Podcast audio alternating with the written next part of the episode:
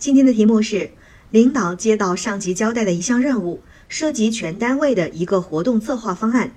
你是单位策划能力最强的，但是由于你手头工作较多，领导正犹豫是否把这项工作交给你。如果你得知这一情况，你会怎么做？这个题目呢和上道题目有一些相近的地方，就是它都设计了小小的陷阱。上一道题目的陷阱在于说领导是个工作狂，这套题目呢则是把自己夸得太过了。你是单位策划能力最强的。对于这样的话，我们可以适当的回应，表示谦虚，说明呢，只是领导对我策划能力的一种肯定，我自己也比较喜欢去做这项工作等等。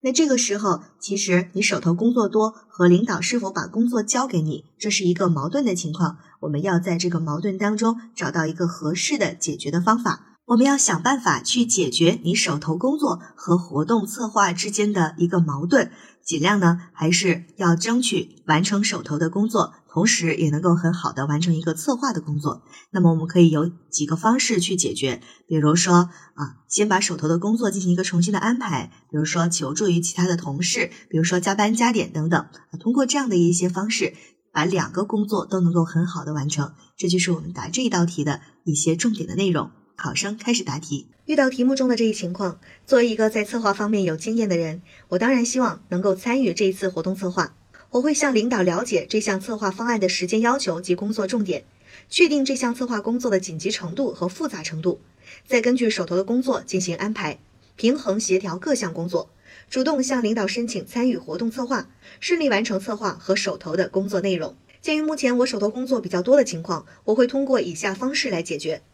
首先，我会按照轻重缓急的原则，将手头的工作重新安排，将所有要进行的工作制作成一个电子表格，罗列出每项工作的时间节点、需要完成的重点任务、我完成所需要的时间等等。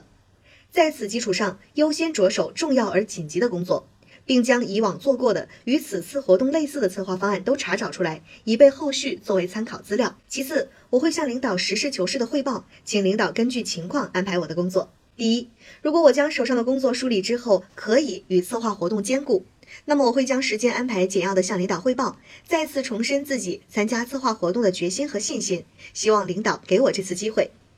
第二，如果工作任务的确比较繁重，策划案也很紧急，我会向领导申请安排一位同事加入我的工作团队，大家分工合作，可以高效、保质保量的完成工作。在设计此次活动方案时，我会告诉同事工作的重点、优化方案的方法，提前与他分享做策划的心得和体会，做好任务安排和时间把控，同时把好质量关，保证方案的质量。第三，如果手头工作多到实在没有时间精力接手活动策划案，我除了会向领导说明情况，也会推荐其他有经验的同事负责此次策划。